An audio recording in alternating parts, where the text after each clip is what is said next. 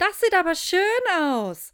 Statt Blumenkästen sind vor jedem Fenster kleine Holzbretter. Darauf sind filigrane Tannenbäumchen gemalt. Ergänzt werden sie durch grüne Sträucher mit roten Beeren. Ein paar Schneeflöckchen bedecken die gemalten Bäume und Sträucher. Jedes Brett sieht ein wenig anders aus. Auf einem entdecke ich sogar ein Eichhörnchen. Dann ertönt der Summer und mein Gemeindemitglied öffnet mir die Tür. Ich stelle mich kurz vor und sage, Sie haben aber wirklich schöne Holzbretter da vor dem Fenster. Ja, früher hatte ich auch Blumenkästen vor den Fenstern zur Straße hin und nur Ärger damit.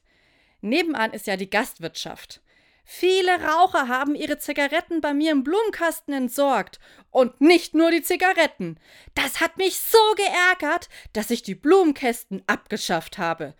Dann hat mich eine Freundin besucht und meinte, du, ohne Blumen, geht gar nicht.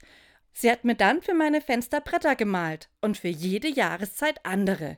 Im Frühling Tulpen und so weiter. Die werden jetzt sogar von den Touristen fotografiert. Lass dich nicht vom Bösen überwinden, sondern überwinde das Böse mit Guten, meinte mal der Apostel Paulus.